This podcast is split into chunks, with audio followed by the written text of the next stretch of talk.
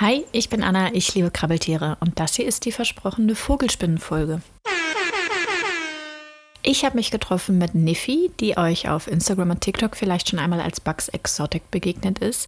Und wir haben uns unterhalten nicht nur über ihre Vogelspinnen, sondern auch generell über die Haltung von Vogelspinnen, über lustige Verhaltensweisen, Merkmale und alles andere Spannende über diese Tierchen. Dazu muss ich sagen, im Folgenden werden viele wissenschaftliche Namen von Gattungen und Arten fallen. Wir haben uns Mühe gegeben, immer auch die Trivialnamen dazu zu nennen, wenn es sie denn gibt, wenn sie denn bekannt waren. Aber gerade im Bereich Wirbellose und Vogelspinnen wird halt oft einfach mit den wissenschaftlichen Namen gearbeitet und dann habe ich die manchmal noch einfach drin gelassen. Ja, dann hören wir jetzt direkt mal rein. Ja, ich habe mir gedacht, du stellst dich erstmal kurz vor, wer du bist, was du machst woher wir uns kennen. Ja, also ich bin Niffy. Äh, ein paar kennen mich eigentlich von äh, Bugs Exotics, dem äh, TikTok-Kanal, wo ich relativ aktiv bin, ähm, wo ich auch ganz viel auch über Spinnen berichte. Ich würde sagen, dass Spinnen schon so zumindest eins meiner großen Steckenpferde ist. Und ähm, ja, wir beide kennen uns eigentlich über deinen Shop, ne? genau. Und dann eben auch über TikTok, würde ich mal sagen. Genau, ja. Hab da das ein oder andere Mal in deinen Live Streams gehangen und stumm ja. zugeschaut, oh. wie du deine Pakete auspackst. ähm, ja, wie viele Spinnen hast du denn so? Mm, insgesamt ähm, habe ich jetzt aktuell 36 Arten und 48 Spinnen. Aber äh, man muss dazu sagen, dass davon in Anführungsstrichen nur 42 Vogelspinnen sind. Mhm. Ähm, also ich habe auch noch ein paar andere Spinnen und irgendwie generell ähm, ja, gucke ich gerade mal so ein bisschen, was es noch so gibt, neben Vogelspinnen und ähm, Springspinnen, sage ich mal jetzt, sondern was es noch so alles gibt und fange jetzt auch so ein bisschen an mit den echten Spinnen. Ähm, aber da bin ich noch nicht weit. was, was heißt denn echte Spinnen? Na, äh, du hast ja einmal im Prinzip die Vogelspinnenartigen, wo unter anderem auch die Vogelspinnen mit reinzählen und dann halt auch die echten Webspinnen und das ist einfach eine andere Klasse. Und das ist auch, sind, glaube ich, auch die Spinnen, die auch die meisten einfach in Anführungsstrichen eklig finden, weil die diesen, dieser typische Spinnenlook, sag ich mal, ist, den man einfach auch aus den Medien kennt. Äh, dieses lange, unhaarige Beine und diese komischen Bewegungen und all das. Und ähm, ja, Vogelspinnen sind ja auch im Vergleich zu den, sagen wir mal, Vogelspinnenartige, sind ja nur, in Anführungsstrichen, nur 3500 Arten. No. Und bei den echten Spinnen hat man halt 36.000 Arten. Und äh, deswegen äh, gefühlt alles, was wir auch so bei uns rumfleuchen haben, gehört eigentlich dazu. Ähm, aber das ist halt auch nochmal eine ganz, ganz spannende Klasse einfach, weil das auch komplett anders ist im Vergleich zu Vogelspinnen. Aber da taste ich mich selber erst dran. Äh, das ist halt einfach nochmal ein anderes Kaliber. Ja, Vogelspinnen sind ja auch die, die in der Terroristik am weitesten verbreitet sind. Ja, definitiv. Mhm. Weil die so schön groß plakativ sind und so, ne? Ja, ja. Ja, und vor allem auch einfach, weil sie lange leben. Also mhm. die meisten anderen Spinnen werden nur so drei Jahre vielleicht. Es gibt noch so ein paar Ausnahmen, wie so Geißelspinnen, die werden auch so sechs, acht Jahre alt. Aber an Vogelspinnen kommt halt wirklich keiner ran. Die können so steinalt werden und das macht die halt einfach auch in meinen Augen so besonders und auch so beliebt, vor allem für die Terroristik. Ja, also ich habe ja selbst auch eine Springspinne, die schon äh, FH5 war, als ich sie gekriegt habe, also fast ausgewachsen. Ich habe die jetzt ein Jahr und so langsam denke ich, okay, ihr werdet zwei, zweieinhalb, ich weiß nicht, wie alt du schon bist. Das ist natürlich bei den Vogelspinnen dann was ganz anderes. Wie alt können Vogelspinnen ja. denn werden?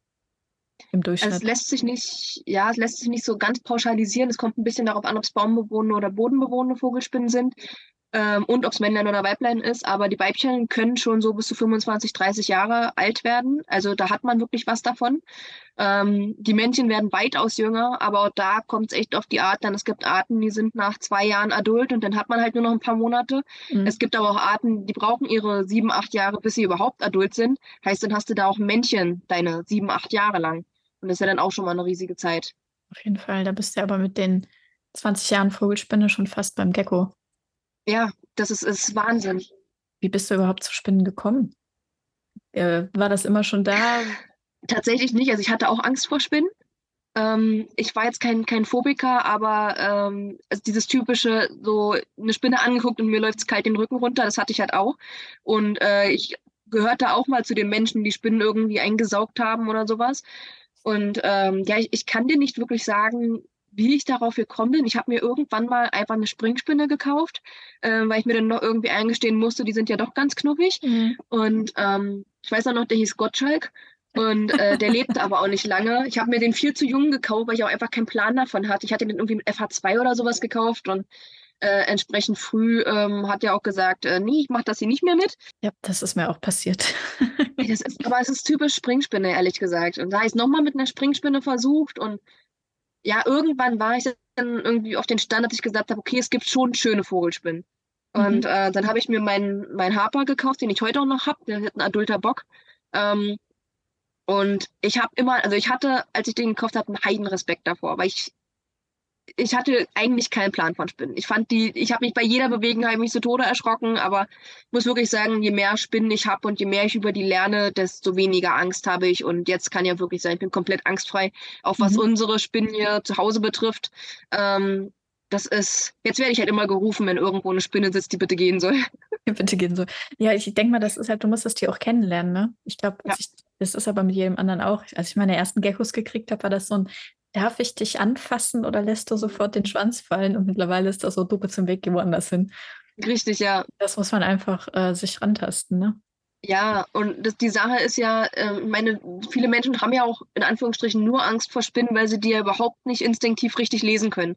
Das ist ja schon was anderes äh, zu einem Gecko. So wenn der das Maul aufsperrt und dich anfaucht, dann äh, kann man sich schon sicher sein, dass die gerade was gegen dich hat. Aber so eine Spinne, die kannst du halt nicht mal so eben aus den Ärmeln lesen und ähm, das macht halt so vielen Menschen einfach Angst. So, sie, sie sehen Spinnen und sie denken, das sind völlig unberechenbare Tiere, die man überhaupt nicht, ähm, ja, wo man keine Vorahnung hat, ja. was jetzt als nächstes passiert. Aber das muss man halt auch einfach lernen, wie du schon sagst. Und wenn man das einmal macht, dann man, man wird echt warm mit denen, sage ich mal. Hm. Ich denke mal, das fängt auch damit an, sich das Thema in Ruhe anzugucken. Ähm, dass man auch erstmal weiß, wo es vorne, wo es hinten, in welche Richtung wird es gleich weglaufen. Hier haben wir uns dann kurz verfranst, deshalb einmal kurz zur Zusammenfassung für den Zuhörer. Man unterteilt meines Wissens Vogelspinnen in Boden- und Baumbewohnt. Das sind einmal die, die mehr Fläche brauchen und einmal die, die mehr Höhe brauchen. Und da habe ich jetzt noch Fragen zugestellt. Die Haltungsparameter von wegen hier Baum und Boden, gibt es nur diese zwei Kategorien oder würdest du sagen, es gibt auch noch eine dritte oder Mischform oder oder? Es gibt zum einen eine Mischform, ja, ähm, sind die Strauchbewohner.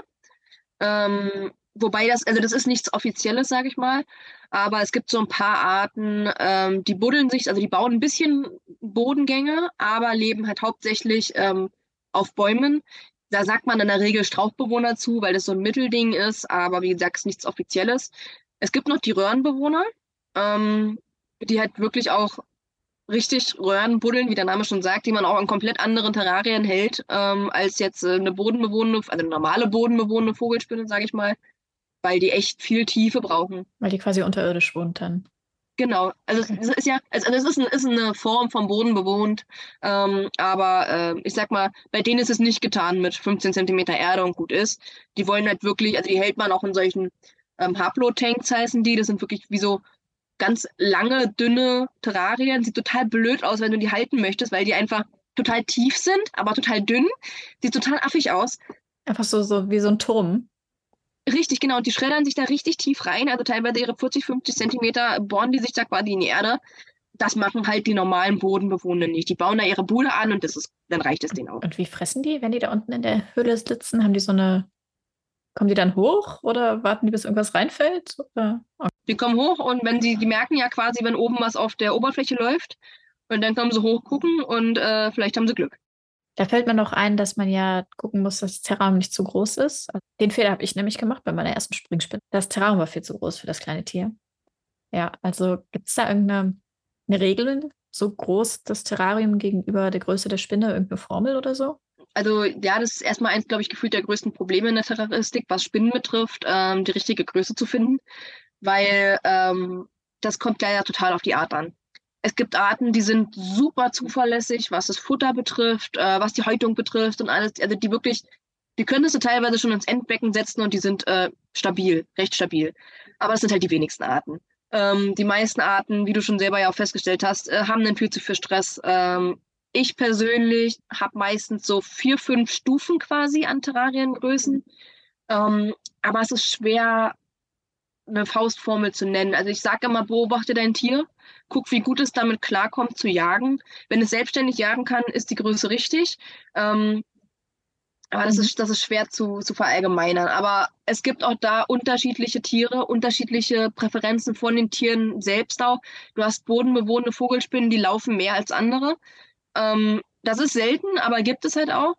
Es gibt Tiere, die buddeln mehr als andere. Auch wieder artabhängig. Genau, richtig, ja. Und ähm, das ist halt echt schwer zu sagen. So, also wenn, wenn ich das so in, Körpergrößen angeben müsste, wie gesagt, ich mache es halt immer mit der Körpergröße, nicht mit der, mit der Fresshaut quasi, ähm, dann kann man diesen typischen ähm, Braplastdosen, diesen, diesen runden, ich weiß gerade gar nicht, die sind vielleicht ja, 10 Zentimeter hoch und im Durchmesser vielleicht so 6 Zentimeter, kann man alles bis so anderthalb Zentimeter halten, von der Körperlänge her. Damit hast du auch gleich eine zweite Frage beantwortet. Ich wollte noch fragen, wie deine Terrarien aussehen. Das sind also wirklich so Dosen. Ich meine, ich habe es auf TikTok schon gesehen, aber für den Podcast beschreiben wir das nochmal. Das ist so eine Plastikbox in Anführungszeichen mit, mit Lüftungslöchern. Genau. Also ich habe beides. Ähm, ich benutze tatsächlich für die ganzen Aufzuchten am liebsten Plastikdosen, weil du einfach äh, selber entscheiden kannst, wie viele Löcher willst du drin haben, wie viel Belüftung willst du dem Tier bieten. Es gibt einfach Tiere, die sind so empfindlich gegenüber ähm, Zugluft oder aber zu wenig Luft. Ähm, das kannst du einfach bei einer Plastikdose, kannst du das selber entscheiden. Bei einem Glasterrarium hast du es halt fest installiert ähm, und entweder es funktioniert oder es funktioniert halt nicht. Und dazu kommt dann natürlich auch, Glasterrarien sind super schwer ähm, also bei mir kommen eigentlich erst Tiere ab zwei bis drei Zentimeter ins Glasterrarium. Ähm, aber auch da achte halt auf dein Tier so. Ich hatte jetzt eine Brachypelma, die ist jetzt schon bestimmt dreieinhalb, vier Zentimeter. Die hatte ich schon im Glasterrarium, die hatte damit aber massive Probleme, die ist mir fast hops gegangen, weil die ihren ollen Napf nicht gefunden hat, ihren Wassernapf nicht. Verstehe ich bis heute nicht, was sie daran, also was, was da scheinbar schwer dran war, keine Ahnung. Ich habe sie wieder in ihre alte Box gesetzt, in, äh, auch ihren Napf auch wieder runtergesetzt, aber alles wieder gut, es geht ihr wieder besser. Ähm, da muss man halt echt aufs Tier achten. Und das dauert, bis man dafür ein Auge hat. Ähm, einfach weil es dafür keine hundertprozentigen Regeln gibt, außer zu sagen, gönn dem Tier ein mitwachsendes Terrarium. Hast du denn irgendein, irgendein Einsteigertier, wo du sagen würdest, okay, das ist so, also Springspinne hatten wir schon gesagt, weil die halt einfach süß aussehen. Aber irgendeine eine Vogelspinne speziell, wo du sagen würdest, okay, die ist am wenigsten angsteinflößend, da kommt jeder mit klar? Oder ist das? Also ähm, so die Anfängerspinne gibt es natürlich nicht, mhm. aber es gibt natürlich Arten, die verzeihen eher Fehler und ähm, die sind in der Hinsicht anfängertauglich, ähm, dass die zum Beispiel, dass wenn du dich erschreckst, dass sie nicht selbst gleich wegrennt, äh, sondern vielleicht noch kurz zusammenzuckt, aber da bleibt. Ähm, da gibt es äh, schon einige Arten. Man muss da ja immer unterscheiden, baumbewohnend, bodenbewohnend. Mhm. Was mag man mehr? Möchte man ein trockenes Tier haben? Möchte man ein feuchtes Tier haben? Aber ähm, da gibt es wirklich so diese klassischen Anfängertiere, sag ich mal, jetzt, so zum Beispiel bei den Baumbewohnenden sind es die Caribena versicolors. Ähm, das sind die Martinique ähm, Baumvogelspinnen. Ich weiß immer gar nicht genau, wie der, wie der Trivialname ist. Und auch generell so Avicularia-Arten. Also das sind so die zwei baumbewohnenden Vogelspinnen, die kriegt jeder hin. Man sollte sich die nicht zu jung kaufen. Also ich sage generell für die erste Spinne, kauft euch die ab zwei, drei Zentimeter und am besten auch ein Weibchen, ähm, weil dann habt ihr am längsten was vom Tier und es ist auch dann einfach in dem Alter auch, ich sage jetzt mal, stabil genug, äh, dass ihr da nicht das Problem habt, ähm, dass euch die vom Baum fällt, einfach weil ihr mal einen Flüchtigkeitsfehler macht, dass mhm. das ja auch völlig normal ist, wenn du gerade anfängst. Ja, bei den Bodenbewohnern, ähm, das klassische Tier ist wohl die Brachypelma, also die ganzen Rotknievogelspinnen, äh, sind auch, glaube ich, die, die jeder kennt. Und das sind auch coole Tiere. Also die sind, die sind chillig, die sitzen einfach nur da und ähm, sind einfach nett und die rennen nicht weg, die sind einfach da und toll. Und sind dann auch gleich noch ein bisschen bunt und fallen dann auch gleich noch ins Auge. Ja. Genau. Also ich muss wirklich sagen, ich habe ja mit einer Acanthoscoria geniculata angefangen und es war für mich die beste Spinne, mit der ich hätte anfangen können. Einfach, die ist, die ist ruhig, aber die sagt dir halt auch, wenn du was blöd machst. Hast du da einen Trivialnamen oder? Äh, eine Weißknievogelspinne ist es, glaube ich. Okay. Sieht aus wie eine Brachypelma, nur statt mit Rot mit Weiß. Ähm, aber die sind cool. Einfach nur in der Hinsicht, was ich jetzt persönlich finde, die sind ruhig, die sind chillig, aber die sagen dir halt auch die Meinung. So, und wenn du die ansprühst, dann äh, fangen die auch mal an zu bombardieren oder die gehen halt nicht sofort weg, sondern die, die sind halt da und pöbeln dich halt auch mal an. Aber das ist halt super, um einfach zu lernen, wie Vogelspinnen ticken, dass du die eben nicht rausnehmen kannst oder rausnehmen solltest. Und ähm, dass es einfach Tiere sind, vor denen man Respekt haben muss, weil es einfach Gifttiere bleiben. Und da muss ich wirklich sagen, war für mich die perfekte Art wirklich, mit der man anfangen könnte. Mit Bombardieren, das sind diese Härchen, die die abschießen können, ne? Genau, genau. Und die sind giftig oder? Nee, die, die äh, Härchen, das sind im Prinzip einfach nur so Widerhaken quasi. Die setzen sich einfach wunderbar an deiner Haut fest und dann juckt es halt. Also es gibt Menschen, die reagieren da total krass drauf. Ich muss sagen, ich, bis jetzt habe ich noch nie drauf reagiert. Mhm. Auch irgendwie bei Häutungen oder irgendwie sowas. Ich hatte noch nie Probleme damit. Aber es gibt wirklich Menschen, die atmen das ein und dann landen sie im Krankenhaus. Okay, das ist uncool. Also ich persönlich, ich bin sehr empfindlich auf der Haut. Und das war bisher für mich immer so ein Ausschlusskriterium, mich mit den Tieren überhaupt auseinanderzusetzen. Weil ich dachte, oh, die brauche ich nur angucken, dann habe ich Ausschlag überall. Ähm, da muss man dann wahrscheinlich gucken, ob man eine Art findet, die halt unempfindlich ist und nicht sofort ja. losschießt. Also es gibt doch wirklich Arten auch von den Bombardierspinnen, die bombardieren weitaus weniger als andere. Also zum Beispiel die ganzen Brachypelmen, also die Rotknievogelspinnen, die bombardieren schon relativ dolle, finde ich. Mhm. Ähm, jetzt der Acanthoscoria da musst du schon nerven. So. Also äh, der geht in eher halt mal ein, paar Zentimeter zur Seite, als dass er bombardiert. Ähm, da, den finde ich relativ entspannt, muss ich sagen. Und ähm, aber ja, das ist halt so ein, so ein Nachteil. Andererseits, also ich komme eigentlich kaum in Situationen, dass die mal bombardieren. Mhm. So höchstens vielleicht mal beim Umsetzen, aber wie oft macht man das denn? Also es ist ja nicht oft.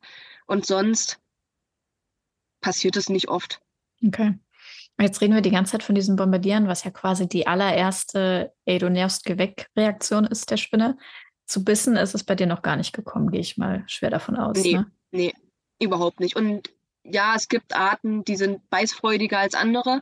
Ähm, aber was ich bis jetzt so für Erfahrungen gemacht habe, muss man schon wirklich was dafür tun, dass man gebissen wird. Also selbst alle Spinnen, ähm, die irgendwie mal in Panik geraten sind beim Umsetzen und wo man denn mal, ich sag mal, grober mit umgehen muss. Keine davon hat mir je gedroht. Mhm. Ähm, also doch, eine hat mir mal gedroht. Eine hat mir mal gedroht. So, aber das, das war es halt auch. So, ähm, da gehen vorne die Beinchen hoch, ne? Richtig, genau. Genau, das war meine Olle Pterinopelma. Also das ist auch so ein kleines Mistvieh. aber ähm, also man muss schon was tun. Es gibt Arten, die sind, die werden als aggressiver eingestuft. Ähm, aber selbst da, also du musst schon fies sein. Das ist ja auch weniger Aggression als mehr Selbstbewusstsein. So, ich brauche nicht abhauen, ich kann mich wehren. Genau. Deswegen, ich finde es immer auch ganz gut. Ähm, ich habe ja alle meine Tiere etikettiert und ähm, ich habe unter anderem, also die, die ersten zwei Kategorien, in die ich quasi Spinnen ähm, einteile, sind einmal das Gemüt. Äh, also sind sie aggressiv, sind sie schüchtern, also ruhig, sage ich aggressiv, ruhig oder ähm, ja, selbstbewusst. Ähm, das ist, finde ich, schon mal ein guter Eindruck. Und dann auch, wie sind die im Umgang? Sind sie hektisch, sind sie nervös oder sind sie ja eher so ein Hamster und sitzen nur rum? Ich hatte mir im Vorfeld zu diesem Gespräch natürlich Fragen aufgeschrieben, die ich stellen wollte und habe dann, während wir sprachen, immer weiter Häkchen gemacht. Und deshalb musste ich dann hier kurz innehalten und einmal überlegen, was ich als nächstes fragen wollte. Du hast meinen Zettel ausgetrickst. ähm, Hast du ein Tier, wo du sagen würdest, das ist selten, vor allen Dingen in der Terroristik, jetzt nicht unbedingt in der Natur, aber in der, in der Nachzucht, im, in der Haltung oder wie sagt man? Ja, in der Terroristik halt. Sagen wir mal so, also es gibt viele Tiere, die so teuer sind, dass sie einfach nicht oft gehalten werden. So es sind so gerade so die ganzen neuen Arten, die so neu ins Hobby kommen und dann vielleicht noch schwer nachzuziehen sind. Also ich meine, die teuerste Spinne, die du aktuell kriegen kannst, kostet in der ersten Fresshaut 500 Euro ungefähr.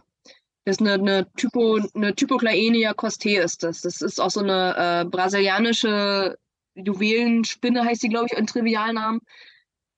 Die sind schwer nachzuziehen. Die sehen wunderschön aus, sind schwer zu füttern. Entsprechend sind sie einfach schweineteuer. Und sie sind noch nicht lange im Hobby. Ähm, also die sind. Ja, und dann auch noch erste Fresshaut. Wenn du dann Fehler machst, dann war es das. Alter, das ist. Da ärgerst du dich richtig. es gibt noch eine, ähm, eine Aphonopelma-Art, die ist auch momentan in der Preisklasse. Also in der ersten Fresser, die kostet, glaube ich, um die 450 Euro. Ähm, aber ob das jetzt unbedingt ein seltenes Tier ist. Gut, es ist halt schwer in der Nachzucht, deswegen mhm. halt selten im Hobby.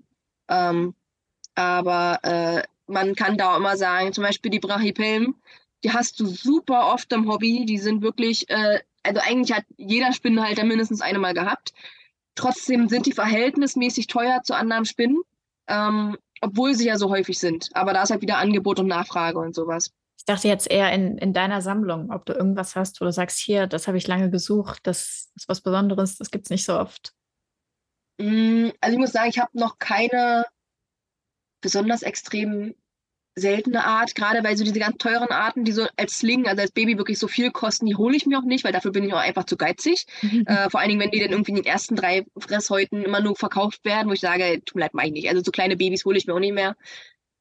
Ich würde persönlich sagen, meine selten oder meine ungewöhnlichsten Arten sind die Ceratogyrus-Arten. Das sind diese ähm, Höcker-Vogelspinnen. Also die haben quasi auf dem Carapax haben die äh, wirklich wie so ein, wie so ein Höcker, also wirklich wie so ein Knüppel, den du da anfassen kannst. Der Carapax, das ist ein Schild auf der Oberseite der Spinne auf dem Prosoma, sprich auf dem Vorderleib. Das ist nicht als Tier so im Hobby ein seltenes Tier, aber ich habe den Eindruck, dass nicht viele die halten, weil ich glaube, viele finden die einfach nicht schön. Ich finde sie total toll. Weil sie nicht bunt sind. Ja, ja, sind halt so braun, so braun Erdfarben. Aber dass einfach mal eine Vogelspinne ist mit einem Höcker auf dem Kreuz, finde ich total genial. Also, vor allen Dingen ist halt, den, den siehst du halt auch wirklich. Das ist nicht irgendwie nur so eine kleine Beule. Nee, das ist halt wirklich ein halber Stiel, der aus der Vogelspinne rauskommt. Also du könntest du da wirklich nehmen und festhalten. Also das ist unglaublich. Weiß man, warum die das haben? Welchen Sinn das hat? Nee. Okay. Habe ich auch noch nicht herausgefunden. Nee. Schade. Also, Sowas will ich dann immer sofort wissen, welchen evolutionären Vorteil hat die Saga. Ja, also das würde ich auch gerne wissen, weil äh, mir würde nichts einfallen, warum das jetzt in irgendeiner Art und Weise praktisch wäre. Musste ich natürlich nachlesen. Und ich habe herausgefunden, dass ein Rick C. West im Jahre 1986 behauptet hat, dieser Höcker diene einer erhöhten Oberflächenstruktur für die Muskeln, also in der, auf der Innenseite der Spinne, dass die Muskeln besser ansetzen können und dadurch könnte die Spinne schneller ihr Futter aufnehmen. Und er hat auch angeregt, dass es vielleicht auch eine Art Futter- und Wasserspeicher ist, ähnlich wie bei Kamelen. Nachzucht, du züchtest auch nach? Sorry, totaler Themenumschwung, aber wir hatten es gerade von Nachzucht, du züchtest auch nach. ähm, ja, äh, aktuell habe ich nur Springspinnen verpaart. Ähm, ich warte gerade die ganze Zeit darauf, dass mein Olla Caribena versicolorbock mal adult wird, aber der lässt sich ganz schön Zeit. Ähm, seine Dame sitzt die ganze Zeit nebenan und äh, guckt auch schon auf die Uhr.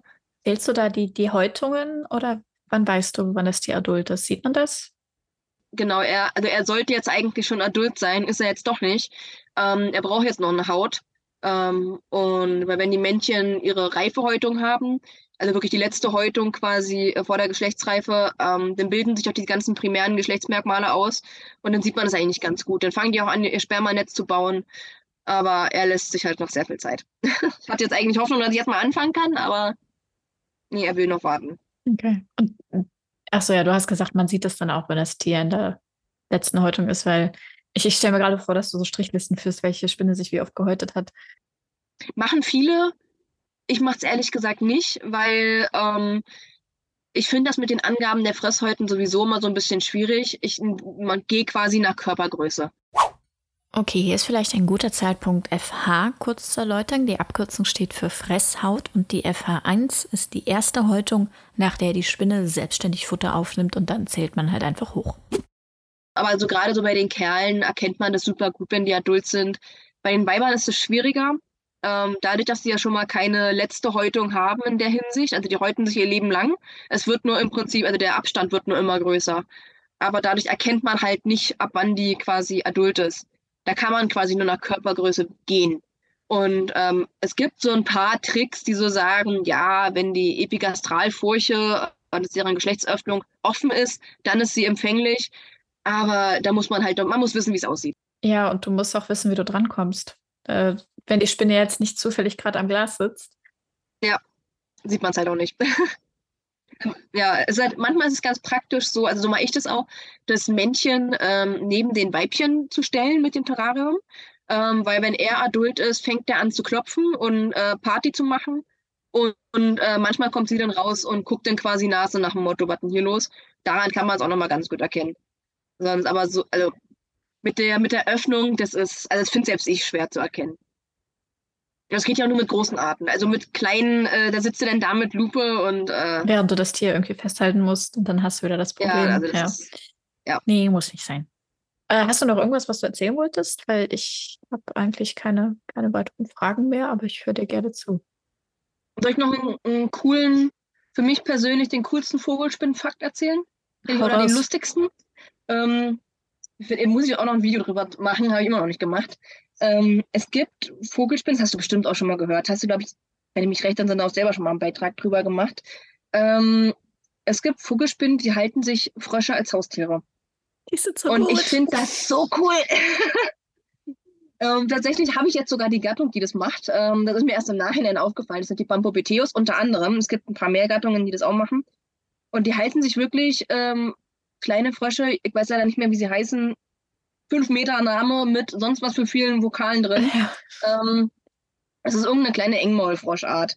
Ja, die sind, die sind winzig klein, ne, diese Frösche. Richtig, genau. Also im Vergleich zu, den, zu einem adulten Pampobeteus-Weibchen irrsinnig. Also sie so zehn Zentimeter groß, also das Vogelspinnweibchen, und der Frosch vielleicht so anderthalb, zwei, wenn es so also überhaupt ne, dazu kommt. Also wirklich verrückt. Und ähm, die halten sich die halt echt als Haustiere, weil die äh, Frösche halten den Bau frei von Termi also ja generell Ameisen und sowas ähm, oder anderen kleinen Krabbelfiechzeug. Und die äh, große Vogelspinnenmutti, die kann halt super ähm, den Frosch beschützen vor irgendwelchen Angreifern, weil die halt teilweise auch Schlangen in die Flucht schlagen kann. Meinst du, man kann sowas nachstellen in der Haltung? Schwierig, oder? Ich, also ich äh, denke, das ist potenziell möglich, mhm. aber ähm, ich habe noch nicht herausgefunden, ähm, in was für einen Moment, sage ich mal, jetzt, die äh, das unterscheiden. Muss es zum Beispiel sein, dass der Bau von der Vogelspinne erst irgendwie mit Ameisen heimgesucht werden muss, damit die auf die Idee kommt, quasi, okay, ich, ich dulde den Frosch jetzt als, als Hausmeister? Oder muss sie damit aufgewachsen sein? Das ist halt so die Frage. Ich glaube, das würde nicht funktionieren, dass wenn du jetzt ein Vogelspinnweibchen hast und du setzt jetzt einen Frosch dazu. Dadurch, dass die auch, ähm, also gerade jetzt die Pampobeteus-Arten, dass die sogar Frösche mit auf dem Speiseplan haben, ähm, stelle ich mir das sehr, sehr schwer vor. Ich glaube, das ist echt so eine, ich glaube, ich habe jetzt erst vor kurzem einen Beitrag darüber gelesen, die forschen da auch noch dran, ähm, warum diese eine Art, ist ja auch nur eine einzige spezifische Art in Südamerika, die die zulassen. Die haben, glaube ich, auch echt noch nicht herausgefunden, was genau an diesem kleinen Frosch so besonders ist, dass die Vogelspinnenmütter unterscheiden, ob das jetzt der Frosch ist oder ob das jetzt ein Beutetierfrosch ist. Ja. Ich stelle mir gerade vor, wenn du das tatsächlich nachstellen willst in der Haltung, musst du wahrscheinlich auch gucken, dass du mehr Platz bietest, dass sie halt sich auch aus dem Weg gehen können, wenn sie beschließen, dich kann ich nicht leiden. Dann hast du wieder das Problem, dass die Spinne vielleicht nicht frisst. Vor allem, du musst ja auch die, die Aufgabe, sag ich mal, des Frosches darstellen und nämlich den Bau von Ameisen und sowas zu befreien oder halt so Ungeziefer, sage ich jetzt mal, äh, was halt die Spinne oder den Nachwuchs angreifen könnte. So, das ist ja quasi der, der. Das hat der Frosch keinen Mehrwert. Richtig, genau. Und der Punkt ist ja quasi, dass sie sich den Frosch überhaupt anschaffen, ist ja, äh, weil ja die Mütter Angst haben, ähm, dass deren Kokon von irgendwas kleinem Kriechenden aufgefressen wird. So, und deswegen dulden sie ja quasi ähm, den Frosch. Davor machen die das, meine ich nicht. Ähm, also du müsstest also auch noch ein trächtiges Vogelspinnweibchen haben. Also auf Dauer würde das, glaube ich, nicht funktionieren. Ja. Und da stellt sich mir dann auch direkt die Frage, ob es noch mehr Verhaltensweisen gibt, die wir nicht kennen, nicht nachvollziehen können, weil es in der Haltung nicht auftaucht.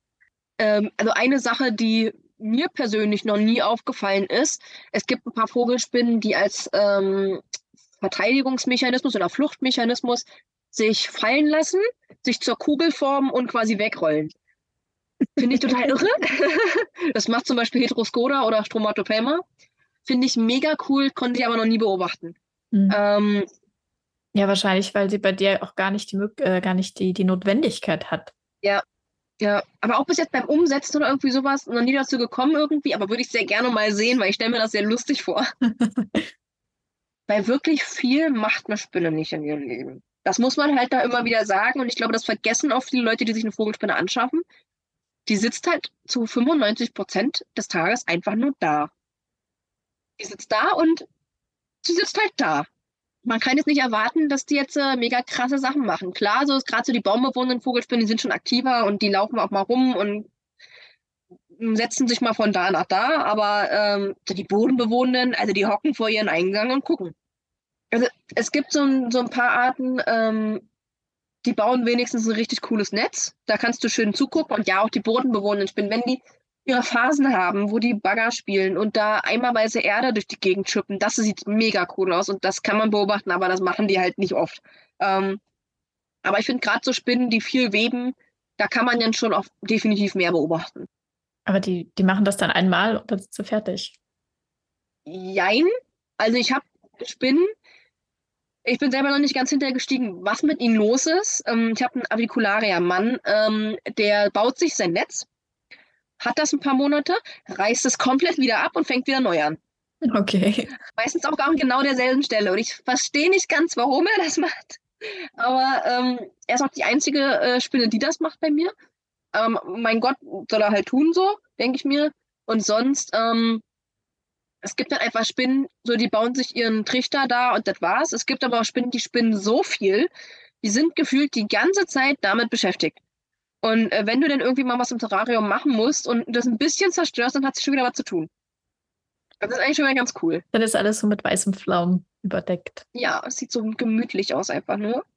Also ich muss wirklich sagen, ich würde mich da so gerne mal reinsetzen, weil es sieht so weich aus und so schön. Ich finde auch diese Hängematten von den Springspinnen sieht total gemütlich aus. Und das wird ja von Tag zu Tag immer dichter. Und also der hat jetzt bei mir gerade wieder neu angefangen, weil ich das Terrain gewechselt habe. Aber vorher war das wirklich so super dicht. Und wenn die keinen Bock auf mich hat, dann kommt das Beinchen und dann geht die Hängematte zu. Die klebt das richtig zu und dann ist sie weg. Ja, es, es, gibt ja auch so ein paar Spinnen, die, äh, zum Beispiel, die sind die ähm, Typo, wie heißen die, Typoclaenia oder Typoclenia, ich weiß immer nicht, ob es mit AE oder Ä ausgesprochen wird. Ähm, die sind schwer zu halten, weil die äh, bauen quasi ihr Nest unter Flechten. Ähm, die, äh, die suchen sich einen Ort aus, schneiden quasi die Flechten wie eine Tür aus, sorgen dafür, dass diese Tür stabil ist und setzen sich dann runter. So, heißt, äh, die, die haben das wirklich wie so eine Haustür aus Flechten. Ähm, das macht es aber auch so schwer, weil du musst halt immer diese Flechten bieten. Ist das eine Falltür oder? Das ist, es ist eine Falltür, ja, aber es ist halt eine Vogelspinne. Ähm, also das ist wirklich, ja, das ist eine Vogelspinne, die eine Falltür baut. Aber halt aus Flechten. Das finde ich halt noch cooler. Es ist halt nicht irgendwie so olle Erde oder sowas. Nein, es ist so ein Türchen aus Flechten. Sehr geil. Ja, was es alles gibt. Das ist, ich glaube, da kannst du richtig in so ein Rabbit Hole fallen definitiv. Und es ist auch so cool, so gerade zum Beispiel bei den äh, Monocentropus balfuri. Das ist eine soziale Spinnenart ähm, aus dem Jemen. Ähm, erstmal, erste coole, die sind sozial. Äh, heißt, die kannst du in gigantisch großen Gruppen halten. Da musst du so ein bisschen aufpassen, dass das Terrarium nicht zu groß wird, weil dann fangen die an, Reviere zu bauen und dann bekloppen die sich wieder. Aber wenn du da so ein bisschen drauf achtest, die kannst du hundertfach halten. Also das ist richtig, richtig cool. Und die spinnen auch total genial. Also ich habe mal ein schlechtes Gewissen, wenn ich das Terrarium neu machen muss. Aber dass die innerhalb von einer Woche bauen die das wieder auf wie vorher. Das ist, die sind so zügig da drin. Und es sind, im, ich habe nur zwei Tiere so. Ähm, die sind wirklich, die arbeiten daran und äh, dann ist das auch fertig. Aber echt total krass, was, was du gerade sagst, dass dann nicht eine Kolonie den größeren Raum einnimmt, sondern die jetzt sagen, nö, wir sind jetzt zwei und jetzt mag ich dich nicht mehr. Und dann fangen die an, sich zu kloppen. Das ist krass. Und wann, wie, wie oft machst du das Terrarium neu? Gibt es da irgendeinen Punkt, wo du sagst, okay, jetzt liegt genug Dreck drin? Nee, also, also Spinnen sind reinliche Tiere. Ähm, und wenn du das auch noch bioaktiv hast, das Terrarium, dann musst du da überhaupt nichts machen, außer vielleicht mal Scheiben putzen. Ähm, ich mache auch wirklich nur das Terrarium äh, sauber, schrägstrich neu, wenn das Tier umgesetzt wird, wenn es dann ein größeres kommt. Oder halt jetzt zum Beispiel bei den Monos war das so, ähm, die, hat, die lebten bei mir die ganze Weile noch in der Box, in der ich sie gekauft hatte, weil das einfach groß genug war. Die wurde dann aber irgendwann zu klein und ähm, also beziehungsweise zu niedrig und ich wollte sie ein bisschen höher haben. Außerdem fand ich die Box blöd, weil die keinen Klickverschluss hatte, sondern nur so einen normalen Deckel halt. Ähm, aber das ist ehrlich gesagt die einzige Spinne, wo ich die mal, ich sag mal, unnötigerweise umgesetzt habe, einfach damit ich eine bessere Box habe. Sonst, du machst eine Vogelspinne, machst du nie sauber. Okay. Du holst vielleicht das Futtertier mal raus, wenn es nicht gefressen wurde. Manchmal bauen die, ähm, oder gerade so die größeren Tiere, wenn du denen ein großes Futtertier gibst, dann essen die das. Und die Reste, die sie nicht wollen, die knödeln sie zusammen und werfen sie dir quasi vor die Haustür. In meinen Augen sieht das eins zu eins aus wie angebranntes Popcorn. Wirklich 100 Prozent. Das sieht aus wie Popcorn. Und es, es sieht auch, also auch von der Größe her ist es wie Popcorn. Das ist unglaublich. Und das holst du dir dann mal raus. Du kannst es auch drin lassen. Die äh, Bodenpolizei, die freut sich drüber. Und die fressen nicht die Bodenpolizei? Nö. Also hatte ich zumindest noch nicht klar. Es landet mal was mit im Maul so, aber ähm, nicht so, dass du jetzt irgendwie merklich Probleme damit hast. Und gerade so, so auf Springschwänze und weiße Asseln gehen die ja gar nicht. Das ist Wenn klein, du so ne? größere Asseln drin hast, ach, Ja. ist es. Der, also, ich habe noch nie gehabt, dass eine Spinne ihre Bodenpolizei aufgegessen hat. Okay. Sagen wir so, also komplett. Also das funktioniert echt gut. Wenn die dir dann die Reste lassen, dann frisst die Bodenpolizei das auf, sagtest du gerade, ne? Eben. Und, und Kot Also und so wahrscheinlich auch. Weil ich habe keine drin. ja, Fehler. Ja. Es war alles voll mit Kot und Futterresten. Und dann habe ich auch noch dieses total fancy, aber voll unpraktische Ding aus den USA, was halt so hoch ist mit äh, Kaminlüftung. Du das da so sauber machen? Äh, dann habe ich lieber gleich die Spinne umgesetzt und das Ding mal unter Wasser gehalten. Ja, das ist halt- also mit, generell so mit den, ähm, ich weiß nicht gerade, ob ich in jedem Becken von mir Bodenpolizei drin habe, habe ich glaube ich gar nicht in jedem. Ähm, einfach weil es natürlich auch so ein bisschen auf die Parameter ankommt. Bei manchen funktioniert es einfach nicht gut. Ähm, habe aber vor, nochmal alles durchzuimpfen. Ich finde es einfach praktisch. Aber ich habe eher das Problem, dass meine Vogelspinnen mir gegen die Scheiben kacken und das dann schimmelt. Ew. Und ich denke, Leute, das sind natürlich auch vorzugsweise meine, meine hochgiftigsten Vogelspinnen, die das machen.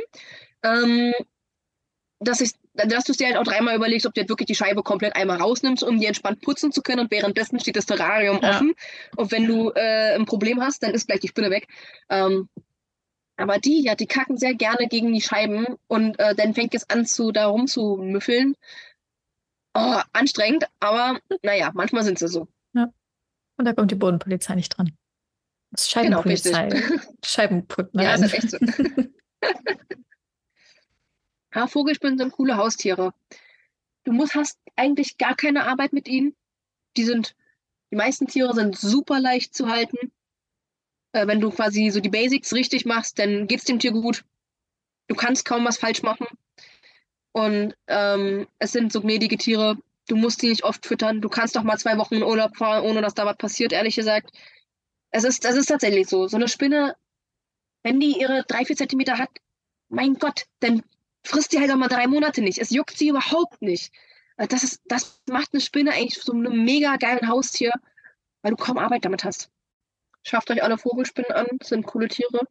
Mir hat es nur Vorteile beschaffen, dass ich Spinnen halte, weil ich so viel chilliger einfach mit einheimischen Spinnen jetzt umgehe. Vor allen Dingen, wenn man weiß, dass es so gut wie gar keine Spinnen gibt, die irgendwie durch deine Haut kommen.